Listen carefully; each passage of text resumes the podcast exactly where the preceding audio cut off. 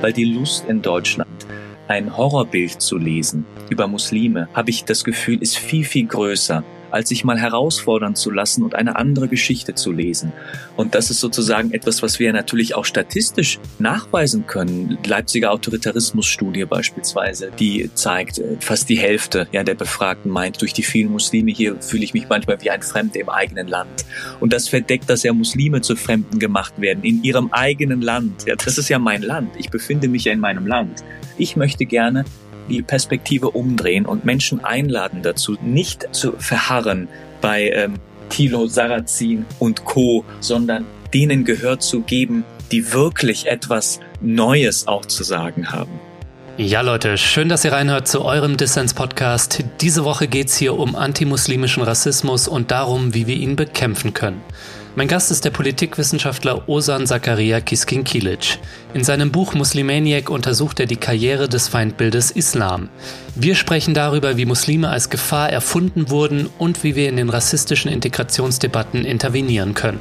Ich bin euer Host Lukas Andreka und ich wünsche euch viel Spaß mit Dissens.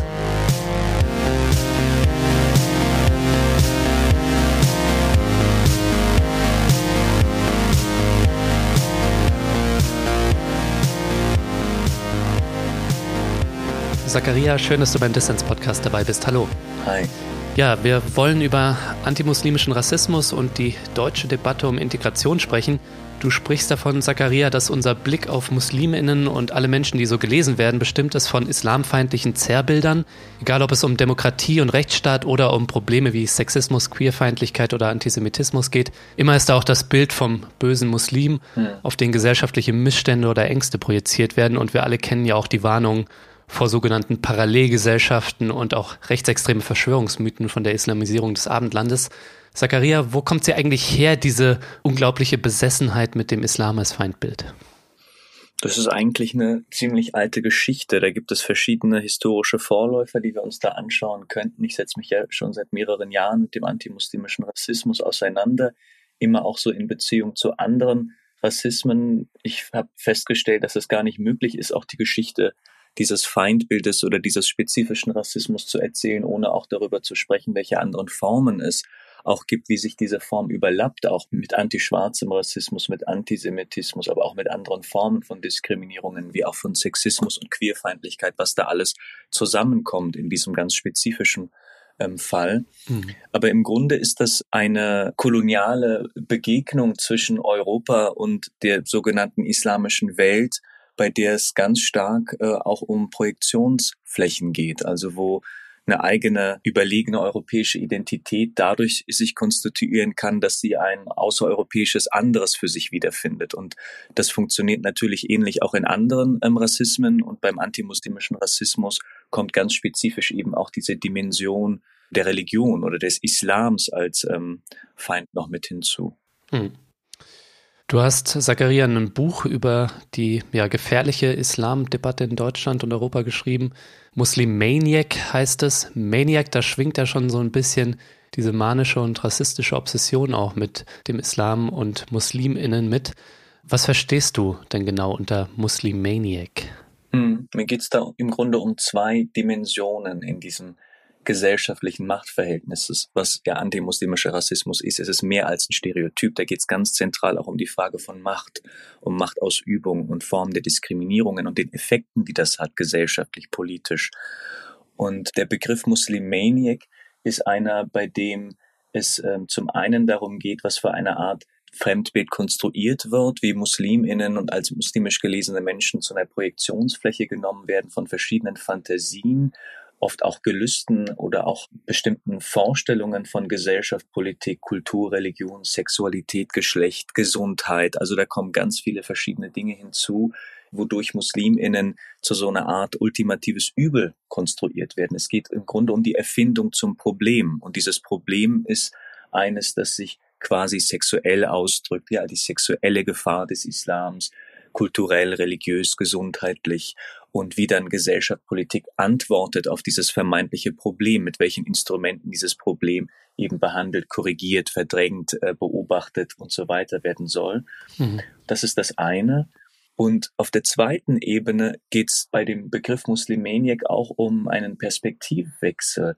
Was äh, bedeutet das für Musliminnen und für muslimisch gelesene Menschen, mit diesem Blick aufzuwachsen, ja, mit diesem kolonial-rassistischen Blick aufzuwachsen, dem ausgesetzt zu sein, diesen Debatten, diesem dämonischen Vokabular auch ausgesetzt zu sein. Und es gibt diese Art der Diskrepanz zwischen der Art, wie du dich selbst siehst und die Art, wie die Gesellschaft dich sieht. Und da kommt es zu einer Spannung, ähm, sich selbst nicht wiederfinden zu können, sich selbst nicht sehen oder erkennen zu können. Und was bedeutet das dann für dich als Mensch? Dich zu entfalten, du sein zu können oder dein Leben so in die Hand zu nehmen, wie du es möchtest und diese Rolle, die dir permanent zugewiesen wird, nicht anzunehmen, also mit ihr auch zu ringen, mit ihr auch zu kämpfen. Es geht mir um diese um diese Komponente noch, ich, äh, nicht einfach nur den antimuslimischen Rassismus zu erklären, wie er funktioniert, sondern auch, was das im Grunde dann wirklich ähm, bedeutet, auch als eine Gefühlswelt für Musliminnen. Mir waren die widerständigen Momente auch wichtig. Es adressiert Menschen, die davon negativ äh, betroffen sind und ja, vielleicht auch ähm, eine Inspiration da drin finden können, aus diesem Hamsterrad irgendwie zu entkommen, wo man sich permanent beweisen muss, sich zu integrieren hat, perfekt Deutsch zu sprechen hat, dieses Kostüm perfektionieren muss, muss sozusagen, ja, um endlich anerkannt zu werden. Aber was gibt es eigentlich da draußen noch für Möglichkeiten zu existieren? Das war auch ein Wunsch. Mhm. Lass uns doch mal, Zachariah, über beide Dimensionen sprechen, denn dein Buch richtet sich ja gleichermaßen an Menschen aus der weißen Mehrheitsgesellschaft, die das Problem antimuslimischen Rassismus verstehen wollen, mhm. aber auch an Menschen, die davon betroffen sind. Zunächst einmal, was ist und wie funktioniert antimuslimischer Rassismus? Mhm. Klar richtet sich das Buch an Menschen, die sich mit dem antimuslimischen Rassismus beschäftigen wollen, vor allen Dingen auch an die ähm, weiße deutsche Mehrheitsgesellschaft, dieses Problem zu verstehen, anzuerkennen, weil es viele Missverständnisse gibt tatsächlich. Es fängt allein schon mit dem Wort an, ja. Antimuslimischer Rassismus, wir kennen ja noch andere Begriffe, wir kennen Islamophobie, wir kennen Islamfeindlichkeit, dann gibt es solche Dinge wie Muslimhass oder Islamhass und so weiter. Ich spreche selten von Islamfeindlichkeit oder Islamophobie und äh, bevorzuge auch den Begriff von antimuslimischem Rassismus, um das auch ganz klar einzusortieren ganz unmissverständlich als eine bestimmte Form des Rassismus. Mhm. Und da fängt es allein schon an, weil ähm, es viele Abwehrstrategien auch gibt, die mit dem Begriff schon ein Problem haben, wie antimuslimischer Rassismus. Islam ist doch gar keine Rasse, das kann kein Rassismus sein. Ja, natürlich ist Islam ähm, keine Rasse und Muslime sind auch keine Rasse, weil Rassen nicht existieren. Die existieren ohnehin nicht. Die existieren auch nicht im antischwarzen Rassismus, auch nicht im Antisemitismus, sondern das ist genau die Konstruktion, um die es uns geht, die Welt so einzusortieren, so zu denken und de facto die Welt rassifiziert zu denken, ohne das Wort aussprechen zu müssen, weil wir schon in Deutschland in einer ganz spezifischen Situation uns sprachlich auch befinden, im Unterschied jetzt zum englischsprachigen Raum, wo ja Race einen ganz anderen Stellenwert im Diskurs hat als im Deutschen sprechen wir nicht von Rasse. Also wenn, dann setzen wir das in Anführungszeichen. Das gelingt mir gerade gar nicht so in der Form jetzt in einem Podcast. Ich muss die ganze Zeit meine Finger in die Luft heben und Anführungszeichen machen, damit klar ist, was ich meine. Nicht als biologische Kategorie oder sowas. Nein, sondern es geht um den Prozess der Rassifizierung, wie Menschen gedacht werden als Rasse. Und das verdeckt sich sehr gut mit Religion und Kultur. Also es findet ein Ventil da drinnen. Und ähm, so kommt es mitunter dazu, dass einerseits der antimuslimische Rassismus sich ganz geschickt tarnen kann da drinnen, sich ausdrückt als äh, rassifiziertes Verhältnis und gleichzeitig immer wieder geleugnet wird, es ginge ja nur um Religion. Wir haben ja nur ein Problem mit Religion. Wir kritisieren ja nur Religion. Das kann man durchaus in Frage stellen. Und das geht, um das geht es mir in dem Buch, um zu zeigen, dass es sich in bestimmten Fällen nicht um einen einfachen Religionsdiskurs oder sowas handelt, auch nicht um eine religiöse Diskriminierung. Ja, es geht nicht darum, einfach Menschen haben einen anderen Glauben und jetzt haben wir Vorurteile und jetzt diskriminieren wir die oder sowas. Die haben andere Riten oder Traditionen. Nee, nee, sondern auch Menschen, die keine Muslime sind, sind von antimuslimischem Rassismus betroffen. Da geht es um Zuschreibungen. Mhm. Und deshalb ist es wichtig, das als einen Dreischritt zu begreifen, die Rassifizierung als Konstruktionsprozess im Rassismus. Das heißt, es geht im ersten Schritt um die Homogenisierung. Die sind alle gleich. Um die Dichotomisierung im zweiten Schritt. Wir trennen die anders als wir Und im dritten Schritt die Essentialisierung, die Idee, dass es etwas Wesenhaftes gäbe für die Gruppe, was einfach typisch für die ist. Und dann gibt es eine Liste, die wir mitdenken. Was ist typisch für Muslime und Musliminnen? Und woran erkennen wir Musliminnen? Wir fragen die ja nicht, welche Zugehörigkeit die haben, bevor wir sie diskriminieren, sondern die Ideen schwirren die ganze Zeit mit. Wir gucken uns einen Körper an, dann lesen wir die Merkmale an dem Körper. Da geht es dann um Hautfarbenzuschreibungen, ähm, um Haarfarben, Augenfarben äh, und, und nehmen dann an, vor uns steht eine muslimische Person. Ja, ob die Person tatsächlich sich als Muslim begreift, ist eine ganz andere Geschichte. Mhm. Und diese Täterperspektive müssen wir begreifen, wie antimuslimischer Rassismus funktioniert. Es geht um diesen Prozess der Markierung. Die werden markiert durch den Blick, durch die Sprache und verschiedene Kategorien. Ein Name allein kann ausreichen. Du musst den Menschen dann auch nicht mehr sehen, sondern ein Name auf Papier kann ausreichen, um bei dir die Idee, das Bild zu verfestigen, das ist ein Mensch, der gehört dem muslimischen Kultur, dem islamischen Kulturkreis an. Und für die sind dann diese und jene Handlungsmuster, Charakteristika und so weiter typisch. Und deshalb sind die anders als wir. Und wer ist wir? Deutsch, europäisch, wird immer gedacht als weiß, als wäre das ein Gegensatz. Und das sehen wir. Ich möchte diesen normalisierten dualistischen Diskurs entlarven in diesem Buch, wo andauernd Deutsch und muslimisch als Gegensatz verhandelt wird. Wie irrsinnig ist das eigentlich, wo das eine angeblich eine religiöse Kategorie ist und das andere vielleicht eine staatsbürgerschaftliche, aber die denken wir gar nicht so, ne, sondern wir hm. brechen das dann immer weiter auf. Nee, ist dann ein Mensch mit Migrationshintergrund oder Migrant oder die Eltern oder Großeltern sind von dort und dort gekommen. Es geht auch um die Vorstellung authentischer Herkunft oder Identität oder Zugehörigkeit und so weiter. Und um diese Mechanismen geht es mir in dem Buch äh, zu zeigen, was steckt hinter den Begriffen. Was, wie verwenden wir allein das Wort Islam, Muslim? Mit welchen anderen Begriffen und Adjektiven taucht dieses Wort eigentlich auf? Ähm, und wie drückt sich das dann ähm, aus im Alltag, in den Institutionen, in den Bildungseinrichtungen, auf offener Straße und so weiter? Was ist antimuslimischer Rassismus? Mhm. Ja, ob im Alltag, im Kindergarten, in der Schule, Arbeit, Wohnungsmarkt oder bei den Behörden als Muslim markierte Menschen haben den Stempel als andere weg.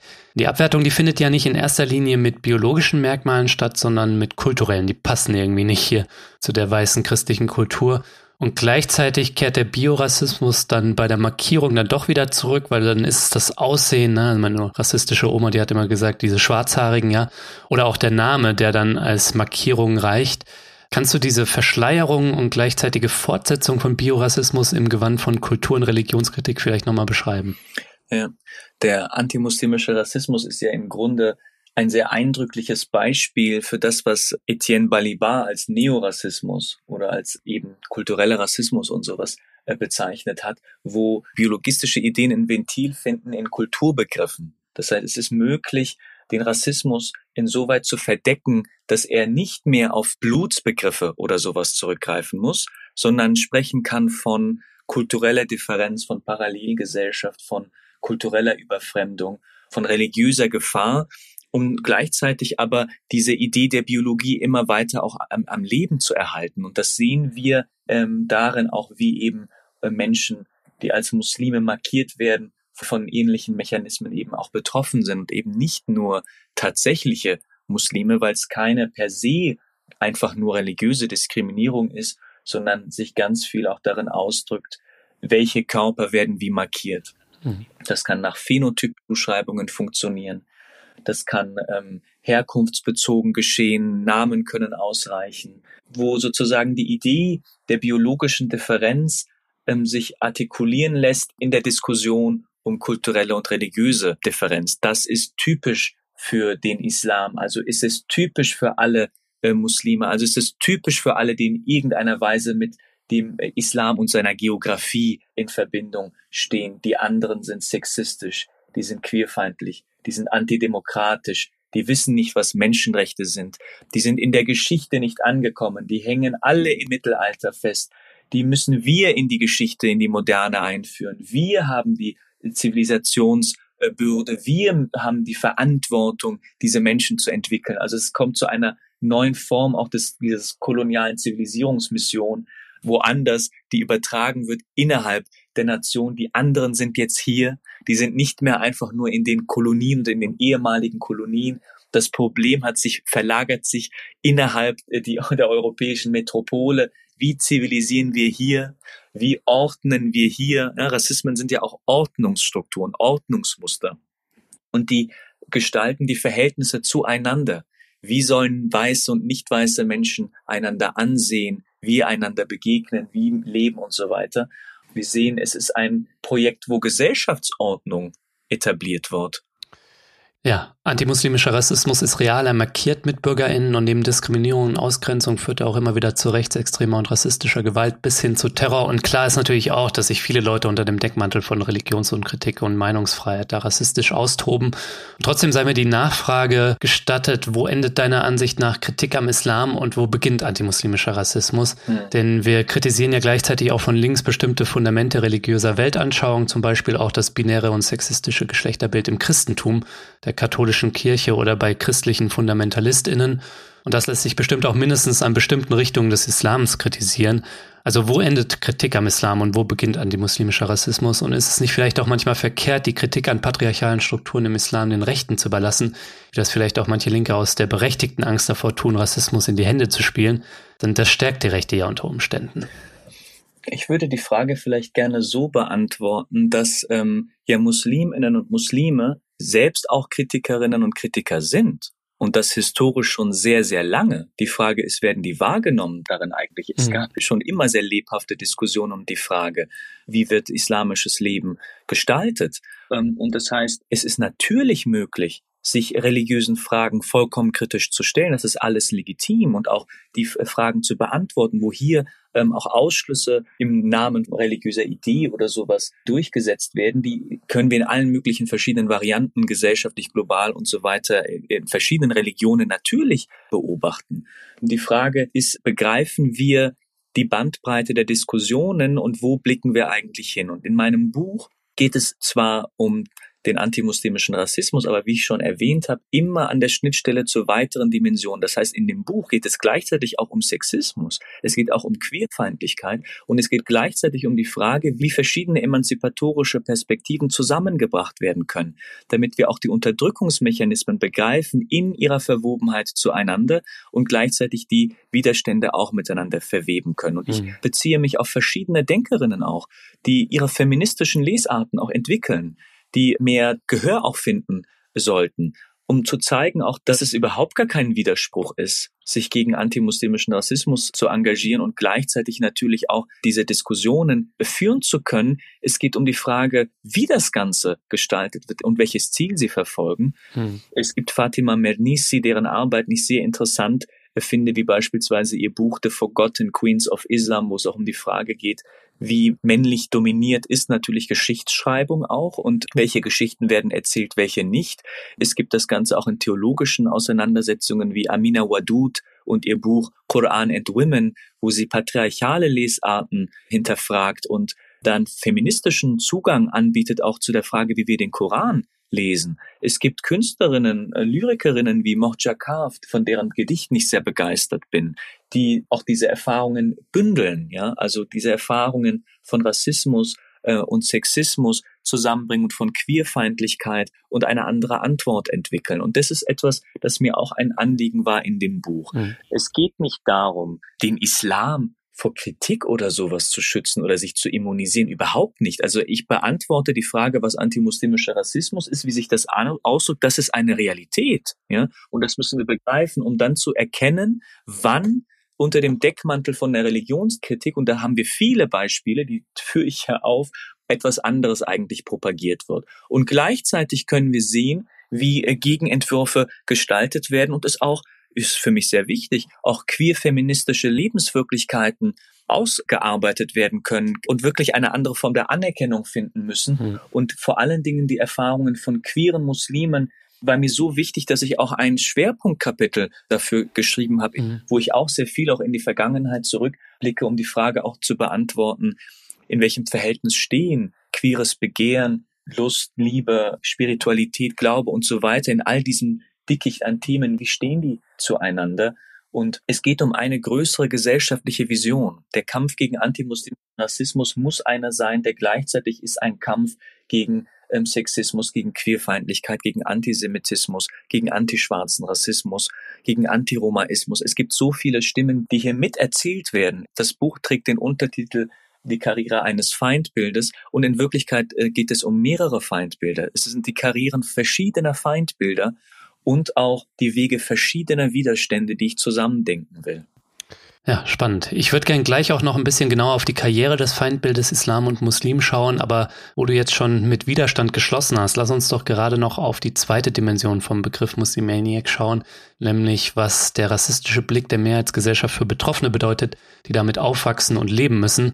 Also was das Fremdbild und die ganzen Abwertungen eigentlich mit dem Selbstbild machen, denn dein Sachbuch trägt da bei diesem Aspekt auch einige autobiografische Züge. Du schreibst von deinen eigenen Erfahrungen mit antimuslimischer Ausgrenzung. Kannst du mal ein paar Takte dazu sagen, warum dir das wichtig war, dich als Politikwissenschaftler auch persönlich nach außen zu kehren?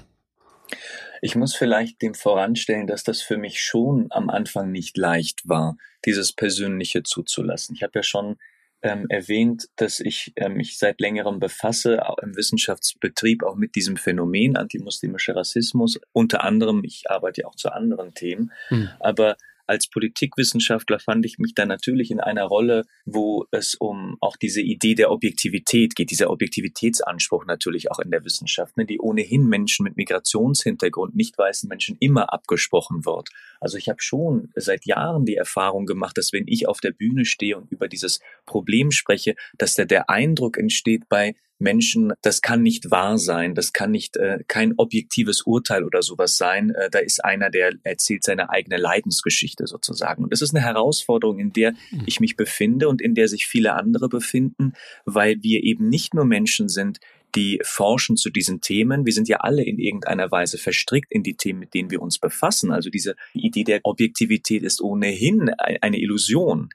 Und klar äh, spielt für mich auch das eine Rolle. Diese Erfahrung als ähm, nicht weißer Politikwissenschaftler, als rassifizierter Politikwissenschaftler, der ähm, das Phänomen beobachten will und gleichzeitig ähm, davon betroffen ist. Hm. Also habe ich zurückgegriffen auch auf dieses eigene Archiv, die Geschichten, äh, die ich gesammelt habe im Laufe meines Lebens, wie ich adressiert werde, wie ich beobachtet werde, wie ich angesehen werde, welche Begriffe verwendet werden, um mich zu beschreiben. Beispielsweise die Diskriminierungserfahrung, die ich, wie viele andere natürlich auch gemacht habe in verschiedenen Institutionen, in der Schulzeit, die Ausschlüsse, denen wir ausgesetzt sind, dem auch eine Sprache geben zu können und ja, vielleicht auch dadurch einen anderen Zugang anzubieten, der in dieser Form weit intimer ist und auch verletzbar macht. Und ähm, es war aber gut für mich, diesen Schritt gegangen zu sein, auch für mich sozusagen. Mhm. Es ist auch das Schreiben natürlich auch eine Form, nochmal anders etwas zu bearbeiten für sich. Und da geht es mehr als eine Opfergeschichte zu Papier zu bringen oder so. Das ist es gar nicht. Ne? Es geht nicht darum, sich einem Leid zu suhlen oder sowas oder Mitleid erregen zu wollen. Überhaupt nicht. Es geht darum zu teilen, die Erfahrungen zu teilen, die Erinnerungen zu präsentieren, aber auch über Widerstände nachzudenken, über Umgangsformen nachzudenken. Wie navigieren wir eigentlich durch dieses ganze Dickicht? Mhm. Ich würde gerne kurz mal mit dir über Widerstandspraktiken gegen antimuslimischen Rassismus sprechen, vor allem mit Blick auf die ja, rassistischen Integrationsdebatten in Deutschland und Europa, wo sich nicht weiß gelesene Menschen immer beweisen müssen im Integrationshamsterrad. Ich glaube ja, wir müssen uns ganz vom Begriff Integration verabschieden. Der ist nicht zu retten, also vielleicht mit Max Czolek gesprochen, desintegriert euch und immer eher über demokratisches Zusammenleben und die Gefahren dafür sprechen. Das lenkt den Blick dann auch auf alle, die Feinde der Demokratie sind. Und da ist natürlich die größte Gefahr, geht da vom Rechtsextremismus aus. Aber wie lässt sich denn aus deiner Sicht gegen das rassistische Integrationsparadigma, wo sich nur die einen zu integrieren haben und diese Forderung integriert euch nie an die weiße Mehrheitsgesellschaft gestellt wird, wie lässt sich da deiner Ansicht nach intervenieren? Es gab in den 90ern ähm, eine Gruppe, die sich gegründet hat, eine aktivistische Gruppe unter dem Namen Kanakatak. Und die haben verschiedene Interventionen organisiert im öffentlichen Raum, um dieses Integrationsparadigma mal auf den Kopf zu stellen, was ja die Absurdität des Ganzen auch vor Augen führt. Und zwar sind die mit Kamera quasi als Reporterinnen und Reporter mit Migrationshintergrund nach Köln-Lindenthal gegangen und haben dort weiße Passanten angesprochen auf ihre Integration. Sind sie integriert? Was leisten sie für ihre Integration? Warum schotten sie sich hier ab? Warum ist dieses Viertel so weiß? Also warum schotten hm. sie sich ab? Warum, was ist das hier für eine Parallelgesellschaft? Und es gibt ein Video, glaube ich, noch auf YouTube, das ähm, oder auf der Seite auch von Kanakatak, die es ja als Gruppe äh, nicht mehr gibt, aber die ganz, ganz grandiose Aktionen eben damals gemacht hat. Und wenn man sich das Video ansieht dann, und in die Gesichter dieser Menschen blickt, wie geschockt die sind, dass sie angesprochen werden auf ihre Integration und wie sie darauf antworten, wie sie das Revier wieder markieren, um die Grenze zu ziehen, wer sich zu integrieren hat und wer nicht. Da, da sieht man, was sich eigentlich hinter dem Begriff der Integration auch für einen ähm, Machtapparat und Machtanspruch, Autoritätsanspruch auch versteckt. Mhm. Und im Grunde viele, glaube ich, mit Integration äh, Assimilation meinen. Aber der Begriff ist nicht so interessant und er wird auch in den Communities und auch in verschiedenen widerständigen Gegenantworten gar nicht so ähm, sehr benutzt, sondern es ist viel interessanter zu schauen, welche alternativen Gesellschaftsmodelle entwickelt werden, auch in der Literatur, in der Kunst- und Kulturproduktion, wie gearbeitet wird mit Hybridität. Das, was ich meinte, auch mit verflochtenen Geschichten, auch wegzukommen von der Idee der Homogenität. Was ist sozusagen eine homogene Nation, eine homogene Gesellschaft und so weiter, sondern das alles aufzulösen und zu schauen, wie leben wir eigentlich äh, in Hybriditäten. Hm. Das ist sozusagen was, was mich neugierig macht, nicht äh, mich zu lange aufzuhalten mit äh, dem Projekt der Integration, sondern äh, zu blicken ähm, darauf, was äh, für Gegenentwürfe ähm, gezeichnet werden von Gruppen wie beispielsweise eben Kanakatak war so eine, ähm, das Migrantenstadel in München ist so ein Kollektiv, was finde ich ganz grandiose literarische Interventionen äh, entwickelt, um das Ganze auf den Kopf zu stellen. Oder auch aktuelle Projekte wie ähm, Muslim Futures, ein Projekt, das eine Kollegin und sehr gute Freundin äh, von mir, Wasima Labish, entwickelt hat, wo es um die Frage der Zukünfte geht. Ähm, und wo Musliminnen und Muslime aus verschiedenen Disziplinen, aus der Literatur, aus Design, aus ähm, der Musik, aus ähm, der Lyrik zusammenkommen und, und aus der Malerei und ihre Zukunftsentwürfe bearbeiten das ist etwas, was, worin wir Musliminnen ganz selten erkennen als Akteure. Die sind ganz oft äh, Gegenstand einer Diskussion, aber ganz selten Akteure äh, eines gesellschaftlichen Prozesses. Dabei existieren sie. Die sind ja keine Geister oder sowas, hm. die jetzt äh, irgendwie sprechen, sondern die sind da und dahin müssen wir blicken, gucken, was entwickeln die auch für emanzipatorische Ideen die uns voranbringen, auch in der Gesellschaft.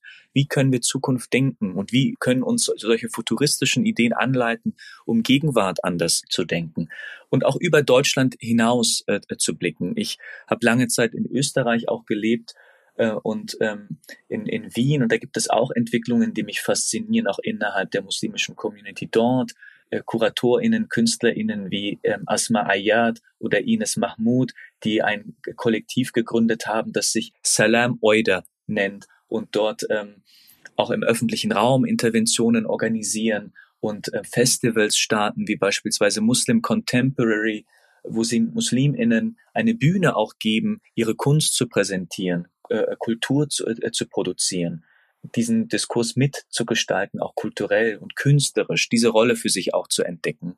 Ja. Das sind sozusagen Dinge, die mich neugierig machen. Wir finden das auch in München mit ähm, dem Ausarten-Festival, organisiert vom Münchner Forum für Islam. Wir kennen die jüdisch-muslimischen Kulturtage in Heidelberg. Also es gibt so viele wunderbare Projekte, die Unterstützung finden müssen, die mehr Gehör finden äh, müssen. Mhm. Und das bringt uns am Ende weiter. Also den Blick wegzulenken, nicht zu verharren bei ähm, Thilo Sarrazin und Co. und, und, seine, und seine Nachfolgerinnen und Nachfolger, ähm, sondern denen Gehör zu geben, die wirklich etwas Neues auch zu, zu sagen haben.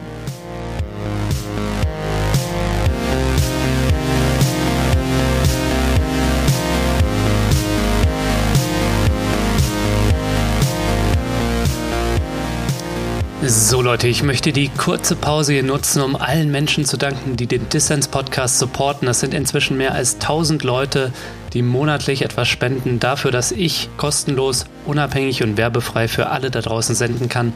Danke euch dafür. Und nicht nur das, Dissens ist ja auch Plattform jetzt für die Was tun Crew um Inken und Valentin. Wir wollen versuchen, auch ihre Arbeit auf finanziell stabile Beine zu stellen Dafür benötigen wir tatsächlich noch einige Fördermitglieder mehr, für den Anfang gut 200. Also wenn dir dieser Podcast hier gefällt und du noch nicht dabei bist, dann geh doch jetzt mal in die Show Notes und folg dem Link dort auf unsere Förderseite und schließ eine Fördermitgliedschaft ab. Das geht auch schon ab 2 Euro. Nur so können wir auch in Zukunft weiterhin gute Podcast-Inhalte senden. Als Fördermitglied winken außerdem Goodies für dich und du nimmst jede Woche an meiner Verlosung teil. Dieses Mal gibt's das Buch von Zakaria zu gewinnen, Muslimaniac, die Karriere eines Feindbildes. Alle Infos dazu und dazu, wie du uns supporten kannst, gibt's natürlich in den Show Notes und auf dissenspodcast.de.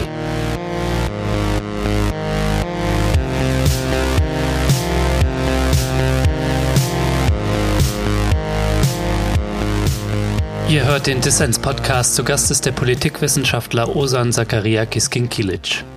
Vielleicht können wir einmal, Zakaria, auf die Karriere des Feindbildes Islam und Muslime zu sprechen kommen. Ja, also wie sich dieses Feindbild im deutschsprachigen Raum etabliert hat und welche Wandlungen neben allen Kontinuitäten es vielleicht auch durchgemacht hat. Also wenn wir da mal begrenzt auf die nachkriegsdeutsche Perspektive schauen, da hat sich vor der Ausgrenzung der GastarbeiterInnen und ihrer Kinder über 9-11, Thilo Sarrazin, die Leitkulturdebatten und auch den Fluchtsommer 2015 und die Überfremdungsfantasien, seitdem ja der antimuslimische Rassismus immer wieder auch neu artikuliert. Also kannst du vielleicht mal ein bisschen auf die Kontinuitäten, aber auch die Wandlung des antimuslimischen Rassismus im deutschsprachigen Raum eingehen? Ja, es ist eine sehr große Geschichte. Es sind sehr große Geschichten, die miteinander verflochten sind. Und selbst die deutschsprachige Geschichte ist natürlich verflochten mit vielen anderen weiteren, die sich innerhalb Europas abspielen. Das heißt, es ist auch sinnvoll, immer wieder auch zu schauen, außerhalb des eigenen nationalen Tellerrandes, wie hat sich dieses Feindbild entwickelt, auch in anderen Ländern und welchen Einfluss hatte das auch auf eine deutsche Version. Mhm. Und ähm, eine Spielart, die sehr früh beginnt in Europa, im südlichen Europa, ist natürlich ähm, Schlagwort 1492, die sogenannte Reconquista, die Rückeroberung Spaniens, wo es auch um diese Prozesse auch der Vertreibung und Verfolgung geht, wo wir ganz früh diese Spuren erkennen von einem antimuslimischen Rassismus, wo der Religionsdiskurs übersetzt wird in einen äh, biologistischen. Das heißt, wir sehen das im 15., 16., ins 17. Jahrhundert hinein auf der iberischen Halbinsel sich verschiedene Strategien entwickelt haben in der Gesellschaft und im politischen Apparat, mit Musliminnen, mit muslimisch markierten Menschen umzugehen.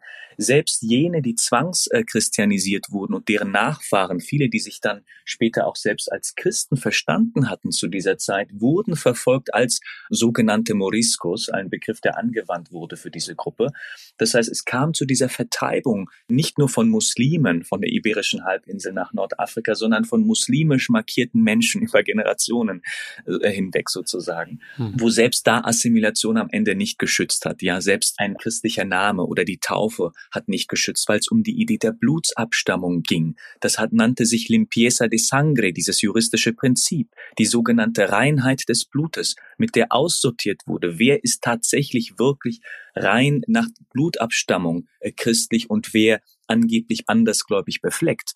Und das ist eine Zeit, in der sich das überlappt mit dem Antisemitismus, der Übertragung, der Übersetzung, also der Umschreibung des christlichen Antijudaismus in eine auch frühe Spielart des modernen Antisemitismus, wo es um die Idee von Blut, Blutsabstammung und Biologie geht. Das ist eine frühe Spielart, die wichtig ist zu benennen in Europa. Darauf beziehen sich ja auch heute neurechte Kreise, ne? auf dieses Reconquista. Ja. Genau, sehr wichtig, genau. Eben deshalb sehen wir, dass eben selbst für den deutschsprachigen Raum das, was außerhalb geschehen ist, diese Mythen, die sich weitertragen, auch wie wichtig das für eben unter anderem rechte Gruppen ist, selbst in Eigennamen, Germanica, Reconquista und die dann ähm, mhm. ja bestimmte Vertreibungsfantasien e-, eben dann hegt und sich darauf auf dieses Vorbild dann bezieht, Muslime aus Europa vertreiben zu wollen, sich in, in eine Art Kampf quasi zu, hinein zu imaginieren. Mhm. Und dann gibt es Spielarten ähm, im Kolonialismus, bestimmte in Frank, also französischer Art, britischer Art und natürlich auch deutscher Art. Und das wird ganz selten angesehen. Warum? Weil das Deutsche Reich keine Kolonien äh, im sogenannten Nahen Osten hatte, wie jetzt beispielsweise Großbritannien oder Frankreich. Und selbst Edward Said, der ähm, Autor dieser wichtigen Studie Orientalismus, ja, diese, des historischen Orientalismus, selbst der hat den deutschen Orientalismus vollkommen vernachlässigt mit dieser Begründung, Deutschland hatte keine Kolonien, es hat sich nicht so manifestiert, vielleicht nur intellektuell in der Disziplin der äh, Orientalistik, aber nicht als Projekt politischer Autorität. Und das stimmt nicht, weil das Deutsche Reich hat er in anderen Geografien seinen antimuslimischen Rassismus und seinen äh, eigenen Orientalismus etabliert, beispielsweise in der ehemaligen Kolonie Deutsch-Ostafrika. Es gab natürlich auch in deutschen Kolonien Muslime, Musliminnen, schwarze Muslime, nicht schwarze Muslime, Araberinnen, Araber, Moham, sogenannte Mohammedaner, wie sie auch genannt wurden. Ich gebe das Beispiel 1905 und 1910 fanden ähm, in Berlin im Reichstag Kolonialdebatten statt, in denen der Islam plötzlich auf die Agenda der deutschen Kolonialkongresse kommt. Das waren die zweiten und dritten Verhandlungen 1905, 1910. Hm. Man kann sich die Situation so vorstellen, dass da verschiedene Interessengruppen zusammenkommen und Einfluss nehmen wollen eben auf die Kolonialpolitik. Das sind Missionsgesellschaften, das sind aber eben auch Akteure aus Wirtschaft, aus der Wissenschaft und Politik und ähm, verschiedene Redebeiträge halten um zu warnen vor der Gefahr der Islamisierung in deutschen Kolonien in Afrika. Und da ist mhm. eben ein Schauplatz Deutsch-Ostafrika. Und wenn man sich diese ähm, Debatten anschaut, da sieht man, wie viele auch der ähm, aktuellen Bilder, Tropen auch damals bemüht wurden vor 100 Jahren. Das sind im Grunde so die Vorfahren von äh, unseren Pegidisten, mhm. wo die Warnung der Islamisierung sich bezieht auf die deutsche Kolonie. Mhm. Die Idee der Unterwanderung, die Idee der Übernahme, die, die Gefahr des Islams als sexuelle Krankheit. Da wurde gewarnt vor der Syphilis, die sich verbreiten würde, weil Muslime diese Krankheit verbreiten würden was sozusagen alles typisch wäre für Araber. Da geht es auch um, es sind instrumentelle Debatten, die geführt wurden im deutschen Kolonialismus gegenüber Muslim und Islam, äh, in dem der Kolonialismus gerechtfertigt wurde als Zivilisationsmaßnahme, um die Kolonie zu gesunden äh, vor der Krankheit äh, Islam, Frauen zu schützen angeblich die unterdrückte arabische Frau in der, äh, in der deutschen Kolonie, die unterdrückte muslimische Frau in der deutschen Kolonie und so weiter, um sozusagen diesen kolonialen Akt, diesen kolonialen Prozess unter diesem Deckmantel forcieren zu können. Äh, wo es natürlich nicht um Freiheit oder Gleichberechtigung oder sowas geht, sondern man sieht damals schon in dieser kolonialen Art, wie instrumentell diese Diskussionen äh, äh, funktionieren und welches Projekt der Macht sie eigentlich ähm, ausüben sollen. Und das ist sozusagen eine frühe Spielart, die sich aber von heutigen insofern unterschied, dass damals der Begriff Rasse viel prominenter war, selbst in deutschen Kolonialdiskursen. Mhm. Es war gar es war völlig klar, dass es um in Anführungszeichen eine rassische Differenz ging und nicht einfach nur um eine religiöse. Das heißt, die Metapher der Islam ist eine, bei der Religion und Rasse vermengt wurden miteinander. Also die Überlegenheit der europäisch-deutschen Zivilisation, wie sie propagiert wurde äh, in den deutschen Kolonialkongressen, war eine, die sich eben nicht nur religiös artikuliert hat, sondern durch und durch biologistisch. Äh, und wir sehen, dass an sowas angeknüpft werden kann, mit dem Unterschied, dass wir heute nicht mehr Rasse sagen. Heute verschwindet Rasse als Begriff. All diese Bilder finden ein Ventil eben in Religion und Kultur. Es ging sehr viel um Gastarbeiter, um Migranten, um Migrationshintergrund, mhm. danach, um dann die Nachfahren natürlich auch bezeichnen zu können. Du hast immer das Problem, wie benennen wir eigentlich die nächste Generation? von Menschen, die dann eben selbst gar keine Migranten sind, keine Gastarbeiter sind. Dann kommt es eben zu der Entwicklung von weiteren Begriffen wie eben dem Migrationshintergrund, wo es um diese Markierung geht zur Ursprungs äh, Herkunft sozusagen dieser Menschen. Mhm. Also wie, wie, weit geht das eigentlich, frage ich mich. Also welches an, äh, nächste Wort wird es dann eigentlich geben, wenn Menschen fünfte, sechste, siebte, achte äh, äh, Generation oder was äh, dann Migrationshintergrund haben? Was ist die Aussagekraft dieser äh, Kategorie? Ja, der Begriff Migrationshintergrund ist natürlich krass rassistisch überformt. Ne? Also Leute mit Vorfahren aus den USA oder Frankreich, die haben keinen Migrationshintergrund und Leute mit Vorfahren aus nicht westlichen Ländern und nicht weiße Menschen, die haben einen Migrationshintergrund. Ja, ich meine, wir können uns anschauen statistisch, wie statistisch natürlich der Migrationshintergrund begriffen und verwendet wird. Wir können uns das aber auch ansehen als medialen Diskurs. Ähm, wann, wie und wen meinen wir mit Migrationshintergrund Migrant? Mhm. Weil statistisch gesehen geht es einfach um diese Frage, äh, wer von wo eingewandert und äh, deren Eltern oder Großeltern. Das betrifft dann eigentlich im Grunde alle eben für die das zutrifft, sei es, äh, ob es sich um weiße Franzosen handelt, die nach Deutschland äh, eingereist sind. Statistisch gesehen haben die einen Migrationshintergrund, ja, aber die werden nicht gemeint im Migrationsdiskurs. Mhm. Im Migrationsdiskurs in Deutschland werden eigentlich nicht Migranten gemeint, sondern es werden nicht weiße Migranten gemeint. Wir verdecken die Kategorie Rasse in Anführungszeichen mit dem Bild der Migration. Ähm, und da sehen wir wieder dieses irrsinnige Konstrukt da drinnen, das sich so normalisiert hat, wenn wir die Zeitung öffnen und gucken und es wird gesprochen von Ausländern, von Migranten, von Menschen mit Migrationshintergrund. Wer ist da eigentlich gemeint? Ja. Und ähm, so waren die Debatten eben in den 60ern, 70ern, 80ern sehr stark geprägt durch die Kategorie Gastarbeiter. Und es äh, kommt zu einer ähm, Transformation dieser Diskussionen nach 9-11 hm. Wo es sich verdichtet mit der Kategorie Islam, die war natürlich vorher auch präsent, die wurde sehr oft mitgedacht auch. Die Diskussion um den Islam hat ja da nicht plötzlich begonnen nach 9-11, sondern sie hat sich in einer anderen Form verdichtet. Und so haben sich viele Menschen, die zuvor adressiert wurden als Gastarbeiter oder als Migranten und Ausländer, wiedergefunden plötzlich in der Kategorie Muslim Entweder waren sie das schon vorher oder sie waren es nicht. Viele haben sich verwandelt über Nacht in Muslime, weil das sozusagen eine Kategorie von politischer Relevanz plötzlich wurde. Hm. Wer sind eigentlich diese Muslime? Viele Studien, die ihren Ursprung auch in dieser Zeit haben, wo das wissenschaftliche Interesse natürlich auch gewachsen ist mit dem politischen Interesse, diese Gruppe zu identifizieren und zu verstehen ähm, wie denken die? Es geht um ein Verdachtsprinzip, ja, eine Gruppe unter Verdacht zu setzen und sie deshalb erforschen zu müssen, durchleuchten zu müssen, um eingreifen zu können, um sicherstellen zu können, dass sie sich der deutschen europäischen Leitkultur unterordnen. Und ähm, das wurde dann natürlich populär, immer mehr mit Menschen wie Thilo Sarrazin und vielen weiteren, die danach gefolgt sind, die Business gemacht haben mit diesem Modell. Man muss es einfach wirklich auch sagen, es ist ein wirtschaftliches Erfolgsrezept geworden für viele Menschen, antimuslimische Propagandahetze zu, zu formulieren, sie auch geschickt äh, verpacken zu können als angeblichen Beitrag zu einem intellektuellen Diskurs. Da ist nicht sehr viel intellektuell daran, wenn auf solche Sprachbilder zurückgegriffen wird. Wir mhm. befinden uns in einem Dilemma. Wie umgehen? Wann ignorieren wir das? Und wann können wir nicht mehr ignorieren? Und da müssen wir immer aushandeln. Da hadere ich auch mit mir immer selbst. Wie groß will ich ähm, die Sache eigentlich machen? Weil, wie tragisch ist es, dass wir die Namen dieser Menschen kennen, und ähm, dafür aber die Namen anderer Akteurinnen beispielsweise aus der muslimischen Community nicht wirklich kennen, außer es geht darum, dass wir irgendeinen äh, einen Terrorverdacht oder tatsächliche Terroristen oder sowas vor, äh, vor Augen haben. Aber Thilo Sarrazin als Name hat sich so weit verfestigt, in die deutsche Geschichte.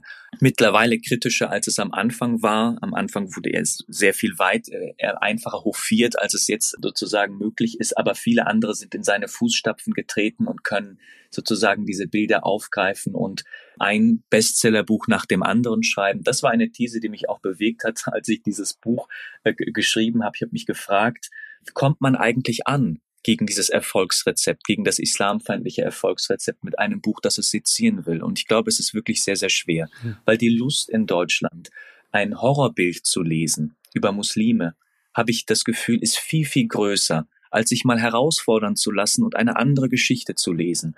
Und es ist auch deshalb schade, weil ich denke, dass es eigentlich langweilig ist, dass alle paar Jahre immer wieder ein neues Buch rauskommt mit einem ganz dunklen, gruseligen Cover und dann wieder hier die ausgepackt sozusagen hier die Muslime, die planen dieses und jenes und die unterwandern unser Land, überfremden unser Land in den Moscheen erzählen die dies und das, das sind keine Deutschen und die unterdrücken ihre Frauen, das sind schwulenfeindliche Menschen und die achten nicht die Menschenrechte und so weiter. All diese Töpfe, die dann geöffnet werden, was wir mit Muslimen verbinden, mhm. wie das dann auch verwertet werden kann für weitere Projekte, wo es auch um Abs Forderungen nach Abschiebungen geht, um ähm, Ver Verschärfung von Grenzregimen geht. Wer darf in das Land, wer soll nicht in das Land?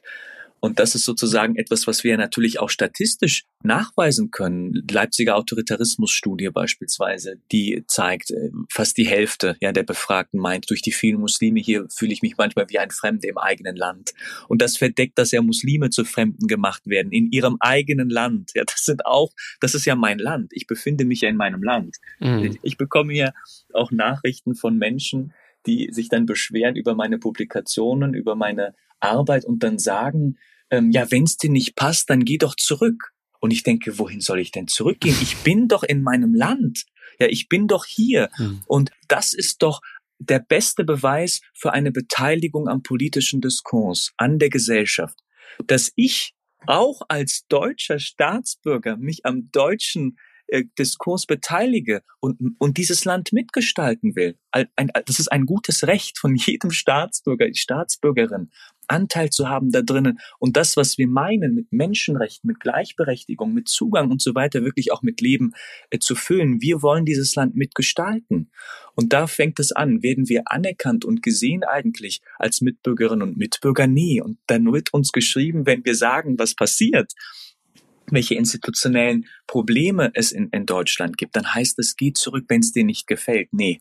Nee, ich gehe nicht zurück, ich habe nichts, wohin ich zurückzugehen habe. Mhm. Und das ist sozusagen ein, ein so verfestigter Bestandteil, eine so große Lust, sich eigentlich auch an diesem Feindbild ergötzen zu können, um sich abzulenken, um sich von vielen anderen Dingen abzulenken, um sich von natürlich eigenen individuellen Krisen ablenken zu können, die Menschen in ihrem Leben führen, ähm, als psychologischer Effekt ist es leichter sozusagen das zu projizieren und zu externalisieren auf andere, aber auch als politisches Verhältnis, ja, über soziale Missstände von denen abzulenken und sich einen Sündenbock auszusuchen, mhm. um dann zu sagen, ja, wenn wir gegen Migration kämpfen, dann sieht unsere Gesellschaft besser aus. Und wir sehen das alle paar Jahre. Wir sehen das bei Köln Silvesternacht 2016, äh, wo statt wirklich Mechanismen zu entwickeln, die wirklich vor Sexismus und sexualisierter Gewalt schützen, statt das wirklich durchzuziehen und Strategien zu entwickeln, die es verdienen, Gleichberechtigung genannt zu werden. Statt das alles zu tun, wird ein Sündenbock herangezogen und das sozusagen Problem externalisiert, verlagert auf diese Gruppe von Migranten, äh, Muslimen und so weiter. Und dann scheint es so, als würden wir das Problem Sexismus bekämpfen, indem wir die Grenzen zumachen. Mhm. Dann scheint es so, als hätten wir etwas gesellschaftlich getan zum Schutz von Frauen, von queeren Menschen, wenn wir schwulenfeindliche äh, Geflüchtete äh, abschieben oder sowas. Wie unsinnig ist das? Das sind gesellschaftliche Probleme, die sind real, die sind in jeder Form real. Die gehen nicht weg, indem wir Menschen abschieben oder sowas. Mhm. Oder indem wir ähm, dafür sorgen, dass das Islamische äh, keinen Anteil an deutscher Kultur oder so hat, als äh, gäbe es keinen Sexismus in der deutschen Kultur oder sowas, ja. Das sind sozusagen Leugnungsstrategien, Leugnungsmechanismen. Das eigene Land leugnet sich, die eigene Gesellschaft äh, steckt in einer Verleugnung, statt sich mit sich und, die, und unseren Strukturen und unserer Geschichte und, und Realitäten zu, auseinanderzusetzen, arbeitet man sich äh, an eben so einer Minderheit ab. Und, und das ist sozusagen etwas, was wir in verschiedenen Bereichen gesellschaftlich beobachten und es ist schwierig dagegen anschreiben, äh, äh, zu können, weil darauf haben wenige Lust, leider, habe ich die Befürchtung. Ähm, Bad Islam sells, aber eine andere Geschichte hat es schwieriger. Gab es denn jetzt seit Veröffentlichung ähm, deines Buches, wenn wir jetzt drüber sprechen, wie können wir die Debatte auch verschieben? Gab es da denn vielleicht auch Reaktionen auf das Buch, die dich überrascht haben, positiv, sage ich mal. Ja. Denn du schreibst zum Beispiel auch davon, wie du natürlich sofort auch als Fürsprecher eines Islamismus bezeichnet wirst, wenn du dich in die Debatte einbringst, ja, kritisch und antimuslimischen Rassismus benennst, ja. Zum Beispiel als Zitat Pressesprecher des Islam so. Und äh, da wird bestimmt sehr viel Müll auch in deine Postfächer gespült. Aber gab es vielleicht auch eine Reaktion, die dich vielleicht überrascht hat, also im positiven Sinne? Ja, es ist sozusagen eine doppelte Situation. Einerseits ähm, natürlich Zuschriften, äh, die voll sind mit Bedrohungen, mit Anschuldigungen, Morddrohungen auch, Gewaltandrohungen mir gegenüber und gleichzeitig bekomme ich auch Rückmeldung von Menschen, die ihre Lektüreerfahrung teilen und sagen, wie überrascht sie waren, deutsche Geschichte anders gelesen zu haben. Ja, weil das ist so ich glaube, viele denken in erster Linie, ah, das ist ein Islamhandbuch oder sowas. Nee, das ist kein Islamhandbuch. Es ist auch kein mhm. religiöses Buch oder sowas. In dem Sinne, es erzählt auch nicht die Geschichte des Islams oder, oder, oder, oder sowas Vergleichbares, sondern im Grunde ist das wirklich auch deutsche Geschichte, mhm. wo ich äh, zurückblicke auch in bestimmte historische Fälle, Ereignisse äh, und viele davon nichts wussten. Es fängt allein schon an natürlich mit der Frage, äh, wissen Menschen über deutschen Kolonialismus Bescheid? Ja, aber selbst dann, wenn sie über deutschen Kolonialismus Bescheid wissen, äh, wissen sie auch über die koloniale Begegnung mit dem Islam, mit Muslimen, mit Araberinnen, mit Arabern, das Verhältnis, das komplizierte und auch oft widersprüchliche Verhältnis des Deutschen Reiches zur sogenannten islamischen Welt, über die Migration von Musliminnen in das Deutsche Reich, was alles hier sich eigentlich abgespielt hat. Und wie kompliziert und verflochten eigentlich all diese äh, Geschichten sind, so in Anführungszeichen die eigene Geschichte in Anführungszeichen anders kennenzulernen, äh, gegen den Strich gelesen zu bekommen und Lücken aufgezeigt zu bekommen. Und da sehen wir eben, Geschichtsschreibung ist nicht neutral. Die ist selektiert, die wird in einer bestimmten Form kanonisiert. Äh, welche Rolle bekommen dann äh, Randerzählungen und so weiter. Und mir geht es auch darum, diese Idee aufzulösen, was ist die eigene Geschichte, was ist die Geschichte der anderen, sondern es ist eine gemeinsame Geschichte, es sind verwobene Geschichten, in denen wir uns alle in irgendeiner Form begegnen. Und da sind viele neugierig tatsächlich auch und auch viele Musliminnen. Ja, es sind wirklich auch nicht nur weiße Leserinnen und Leser, sondern es gibt auch ähm, nicht weiße Leserinnen und Leser, die ähm, mir ganz viele positive Rückmeldungen gegeben haben ähm, in dem Buch und ähm, da neugierig geworden sind. Hm. Zakaria, du hast vorhin schon ein bisschen ausgeführt, dass antimuslimischer Rassismus weit mehr ist als nur ein Vorurteil. Also, dass ein Machtverhältnis ist, in dem es um die Regulierung von Privilegien geht, in dem es auch um die Konstruktion eines überhöhten Selbstbildes geht durch die Abwertung von anderen und äh, in dem es auch darum geht, äh, durch Rassifizierung von Problemen, von gesellschaftlichen Problemen wie Sexismus und Queerfeindlichkeit abzulenken oder diese zu externalisieren. Ich wäre dir dankbar, wenn du es nochmal ein bisschen ausführen könntest, welche Funktion also der antimuslimische Rassismus da für die weiße Mehrheitsgesellschaft erfüllt. Ja, es gibt verschiedene Funktionen, die der antimuslimische Rassismus als ähm, soziales Verhältnis erfüllen kann. Das ähm, eine ist die das identitätsstiftende etwas definieren zu können, was Deutsch ist, äh, in einer Abgrenzung zum Nichtdeutschen. Ich denke da auch an ähm, de Maizières Beitrag damals zu Thesen auch der Leitkultur. Was ist alles Leitkultur? Ähm, wer schüttelt die Hand, wer schüttelt nicht die Hand? Was macht deutsche Kultur aus? Wer schaut sich wem wie in die Augen und sowas, wo es auch um Bilder geht, äh, eben unter anderem auch der Verschleierung äh, und so weiter. Und dann geht es aber ähm, auch gleichzeitig darum, eine Machtposition für sich einnehmen zu können. Es ist mehr. Also deswegen, ich möchte nicht äh, den Eindruck erwecken, antimuslimischer Rassismus, da geht es nur darum, irgendwie schlecht zu denken oder so über andere Menschen, ein falsches Bild über die zu haben, sondern das Bild übersetzt sich in politische Projekte. Und das hat sich so weit ausdifferenziert, dass der antimuslimische Rassismus so funktionalisiert werden kann, dass er sich auch ähm, als Werkzeug eignet gegen politische Gegner und Gegnerinnen. Das ist etwas, was ich ganz faszinierend finde, was sich in den letzten Jahren ähm, immer weiter beobachten lässt auch, wo nicht nur Muslime und Musliminnen zu kämpfen haben mit Anschuldigungen der Gewalt, der Gefahr, der Unterwanderung, Überfremdung und so weiter, sondern selbst Angehörige der weißen deutschen Mehrheitsgesellschaft werden dann beschuldigt in vielen Fällen, Fürsprecher des Islamismus zu sein, äh, Fürsprecher des Multikulturalismus zu sein, Volksverräter in Anführungszeichen zu sein, das eigene Volk zu verraten und sich den Fremden zu unterwerfen. Und klar, ein prominentes Bild ist Merkel, die mit Kopftuch beispielsweise dargestellt wird, aber auch viele weitere Verschwörungsmythen, die sich etablieren, ähm, wo natürlich auch politische Gegner immer wieder in die Nähe gerückt werden können von Islam und Muslimen, um sie als Lügner oder so zu denunzieren ähm, um ihnen das Recht abzusprechen, deutsche Interessen oder sowas vertreten zu können, weil sie den Interessen anderer Folge leisten würden. Also wir sehen, dass der antimuslimische Rassismus ist wirklich mehr als einfach nur ein Vorurteil, sondern es ist ein, ein Machtverhältnis und ein Instrument, mit dem sich Politik machen lässt. Ähm, und das drückt sich im Alltag auf eben auf unterschiedliche Weise ähm, aus. Ich meine, als es um Köln-Silvesternacht ging, um die Frage, wie umzugehen ist mit sexualisierter Gewalt, da gab es diesen Fall, dass in einem Schwimmbad äh, äh, Bornheim bei Bonn dann äh, geflüchteten Männern der Eintritt ins Schwimmbad untersagt wurde. Und die Begründung war, um Frauen zu schützen vor äh, sexueller Belästigung im Schwimmbad. Da habe ich mich schon gefragt, warum nicht einfach allen Männern den Zugang verweigern? Wäre viel effizienter wirklich Menschen zu schützen vor sexualisierter Gewalt, als jetzt bestimmte Männer zur Zielscheibe dieses Instrumentes zu machen, nämlich äh, muslimische, muslimisch gelesene, arabische, arabisch gelesene Männer den Eintritt ins Schwimmbad zu untersagen. Es geht auch um die Einschränkung von Mobilität. Mhm. Das haben wir dann auch das Jahr danach gesehen am Kölner Hauptbahnhof. Wer wurde da aufgehalten? Wer musste sich da ausweisen? Wer wurde des Platzes verwiesen?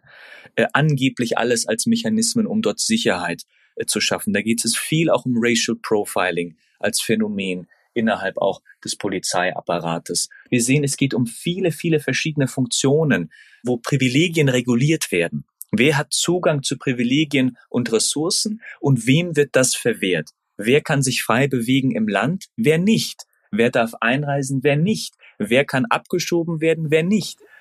Bewerber äh, äh, ähm, für eben Aufenthaltstitel, Staatsbürgerschaft und so weiter aus mus äh, muslimisch geprägten Ländern. Was da in diesem Katalog für Fragen drin stand, die diese Bewerberinnen und Bewerber ähm, ähm, beantworten mussten. Ähm, und ich frage mich, was ist das für eine Illusion anzunehmen, Deutschland wäre ein Land, in dem es keinen Sexismus oder keine Queerfeindlichkeit oder keine Gewalt gäbe, um dann Einwanderer, äh, Einwandererinnen und Einwanderer aus muslimisch geprägten Ländern daraufhin zu überprüfen und dann zu argumentieren, ob sie äh, in das Land einreisen dürfen oder nicht einreisen dürfen. Und da kann man nur den Kopf schütteln. Und so gibt es wirklich viele verschiedene Entwicklungen, die das Ganze durchnommen hat. Ja, also ich könnte mich, ich könnte mich, glaube ich, bis, bis in die Nacht hineinreden. Hm. Ja, ich möchte zum Schluss noch kurz einen Ausblick wagen. Du hast ja vorhin schon über Widerstandspraktiken gegen antimuslimischen Rassismus gesprochen, Zakaria. Nochmal vielleicht allgemeiner gefragt, wenn die Gesellschaft der Vielfalt unser Ziel ist, was sind dann aus deiner Sicht die politischen, aber auch gesellschaftlichen Hebel, die wir bedienen müssen, ja, um die Fundamente der rassistischen Islam- und Integrationsdebatte zu erschüttern? Mhm. Also dadurch, dass ja das Problem so vielschichtig ist und sich auf verschiedenen Ebenen ausdrückt, alltäglich, medial, politisch, kulturell äh, und so weiter, müssen ja die Instrumente, die versuchen, dieses Problem anzugehen, auch auf all diesen Ebenen wirken. Wir brauchen eine größere Sensibilität auch in der medialen Berichterstattung. Das fängt auch allein schon damit an, welche Sprache wir verwenden. Sind Medienschaffende sensibilisiert auch zum Thema Rassismus? Aber auch mehr als, als Rassismus. Ja, die Perspektiven und auch die Stimmen von rassifizierten Menschen anders auch ähm, dem Gehör geben zu können in unserem gesellschaftlichen Diskurs. Dann geht es auch um die Frage, welchen Platz haben eigentlich all diese Themen in unseren Bildungseinrichtungen, in unseren Curricula? Welche Geschichten lernen wir? Welche Geschichten bleiben verdeckt, bleiben verschüttet?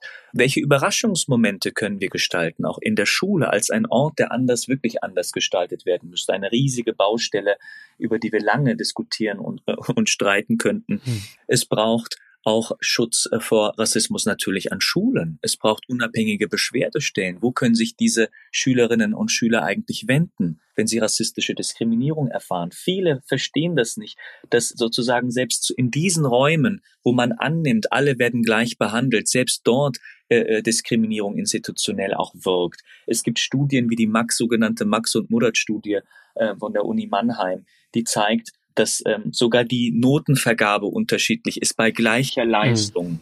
Ja, äh, da reicht allein der Name des Schülers oder der Schülerin aus, die eine schlechtere Note bekommen bei gleicher Leistung, ja.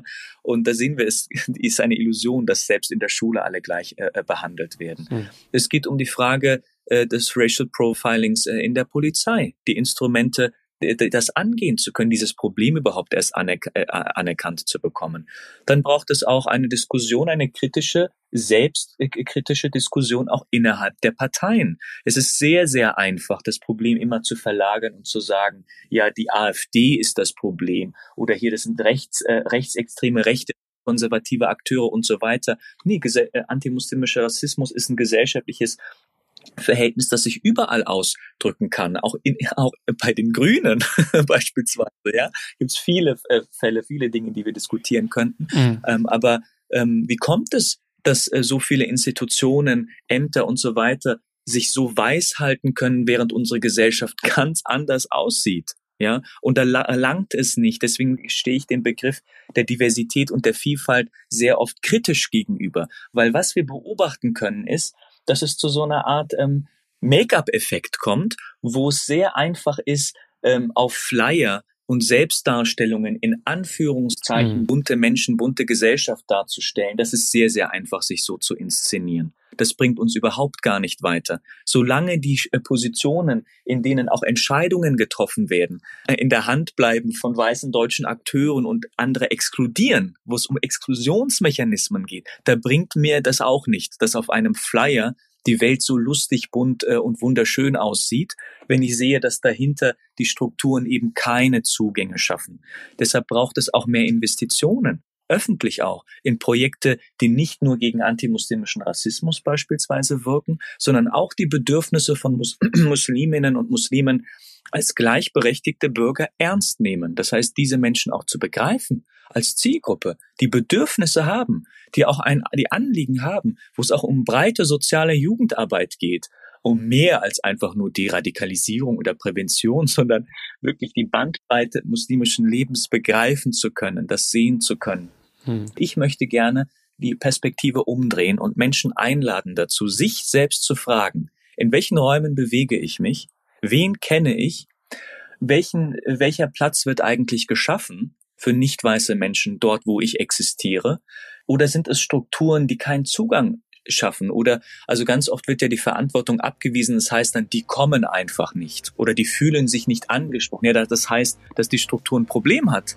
Das heißt, wir müssen da herangehen und gucken, wie können wir Menschen ansprechen? Mhm. Wie schaffen wir es, einen Alltag auch zu organisieren, in dem wirklich alle Menschen unabhängig welcher sexuellen Orientierung, äh, welcher äh, Geschlechtszugehörigkeit, welcher Identität, Nationalität, welcher Religion und so weiter, dass diese Menschen wirklich partizipieren können, mitgestalten können und nicht einfach nur Objekt von etwas sind, sondern die Agency anerkennen zu können, die weiterentwickeln zu können gesellschaftlich. Das ist sozusagen die Zukunft, die wir gestalten müssen. Ja, Zakaria, ich danke dir vielmals, dass du mich hier besucht hast. Danke dir. Ich danke dir.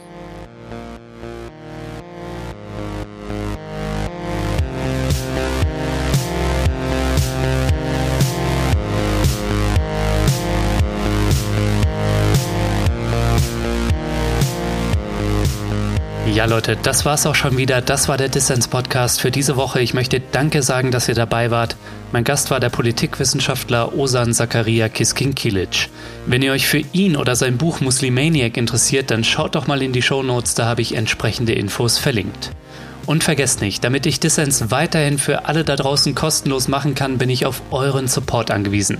Erzählt ganz vielen Menschen von diesem Podcast hier, hinterlasst positive Bewertungen auf den Plattformen und wenn ihr könnt, dann werdet doch Fördermitglied. Alles klar, das war's dann auch von mir soweit. Bleibt nur noch zu sagen, danke euch fürs Zuhören und bis zum nächsten Mal.